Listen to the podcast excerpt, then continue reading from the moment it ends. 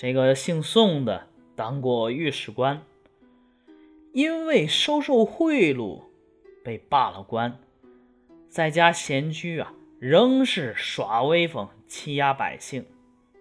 这一天上坟回来，见到魏家姑娘艳丽，就看上了。他问村里人，知道是冯相如的媳妇儿，料想冯家本是贫士。心说：“我拿出钱来利诱他，有望动摇他的心。”于是让家人去透口风。冯相如骤然听到这种口信，气得呀脸都变了。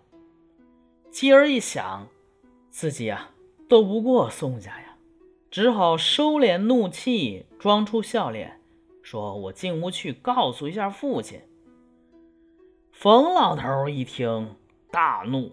跑出屋来，对着宋家派出的人呐，指天划地，百般辱骂，骂的宋家家人是抱头鼠窜，赶紧回去了。这姓宋的也发了火，派出了好几个人闯入冯家，气势汹汹殴打冯家父子。外面啊，吵吵闹闹，开了锅一样。那屋里的魏家姑娘。听到声音能不出来吗？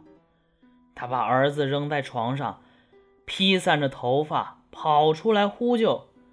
宋家的打手见到魏家姑娘就抢过去，抬着她一哄烟跑了。冯家父子被打残，倒在地上呻吟着，孩子独自在屋里咕咕地哭着。邻居们都可怜这一家呀，把冯家父子扶到了床上。过了一天，冯相如啊，到底是年轻人，能拄着棍子站起来了。但冯老头气得不吃不喝，口吐鲜血而死。冯相如大哭一场，抱着儿子到衙门去告状。一直告到巡抚、总督，几乎告遍了所有的衙门，最终也没有得到伸冤。唉，后边还有更惨的。后来又听说妻子啊不屈而死，心里啊更加的悲愤，其冤大恨塞满胸口，无处可伸呐。每每想在路口伺机刺杀这个姓宋的，但又顾虑他的随从多，我小儿子又无人可托，他日夜哀思痛索，眼皮都合不上啊。一天，突然有个男子汉到冯家来调问，长着络腮胡子，宽下巴，从来没跟冯相如见过面。冯相如请他坐下，打算问一下家乡姓名，但来人呢却突然问道：“您有杀父之仇，夺妻之恨，难道忘了吗？”冯相如疑心来的人呐是宋家的探子，就疑心探口风来的，所以啊，只是用假话来应酬他。来人生气的瞪起了眼睛。眼角都要裂开了，猛地站起身来要走，说道：“嘿，我还以为您是个正人，现在才知道是个不足挂齿的东西。”冯相如看出这个人不一般，忙跪下来拉着他的手说：“我实在是怕宋家来套我实情，现在可以向您袒露心腹，我卧薪尝胆。”也不是一天两天了，只是担心这襁褓中的孩子，恐怕绝了后代呀。您是个义士，能像公孙杵臼照顾赵氏孤儿那样替我照顾孩子吗？来人说：“嘿，这是妇女干的事儿，不是我能做的。您想托给别人的事儿，请您自己做；您想自己做的事儿，请让我代跑吧。”冯相如听了，连磕响头，来人连看都没看就走出去了。冯相如追问姓名，来人说：“不成功，我不受你的埋怨；成功了，我也不受您的感激。”说罢就走了。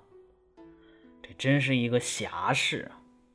冯相如怕说这万一成功事发，肯定说是我干的呀。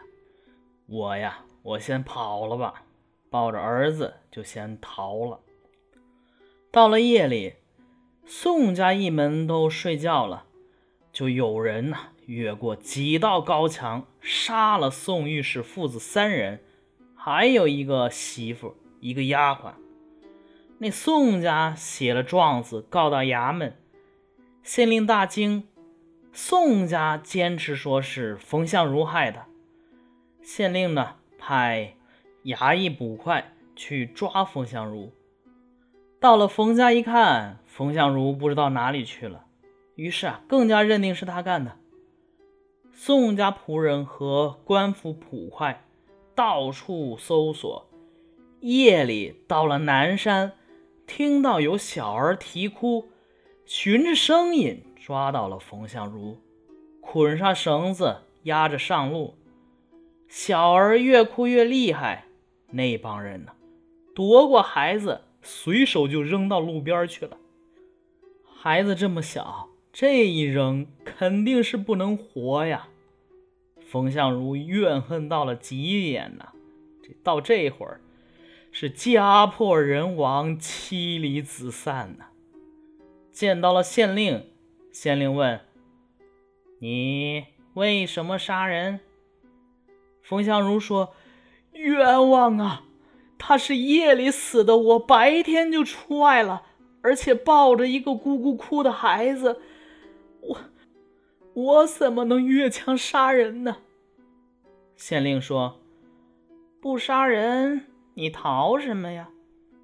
冯相如没话说，他不好解释啊。这一没话说，就被关进了监狱。冯相如哭着说。我死无足惜，一个孤儿有何罪过？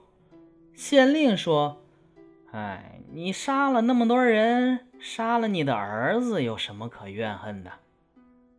冯相如被革去了秀才功名，多次受到严刑拷打，但他最终也没有招供。这一天夜里，县令刚躺下，听到有东西。击打到床上，声音响脆，不禁吓得嚎叫起来。